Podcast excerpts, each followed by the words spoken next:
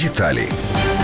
Парламентська асамблея Ради Європи закликала Україну виправити закон про люстрацію, який, на думку ПАРЕ, порушує права людини. Асамблея закликає Верховну Раду невідкладно прийняти поправки до цього закону, які були підготовлені у співпраці з Венеціанською комісією. Також у резолюції є заклик до української влади дотримуватись прав опозиції, забезпечити політичний плюралізм, дати можливість опозиції виконувати свою роль в повному обсязі та забезпечити повне розслідування злочинів, скоєних на майдані і в Одесі. У документі висловлена і стурбованість деякими проектами української влади, спрямованими на звуження існуючих прав національних меншин, а також вимога враховувати в процесі проведення децентралізації етнічний склад і специфіку історично сформованих регіонів. Резолюція також радить переглянути закон про декомунізацію відповідно до критики Венеціанської комісії. У тексті йдеться і про необхідність виконання Україною мінських угод в частині внесення змін до конституції в рамках децентралізації.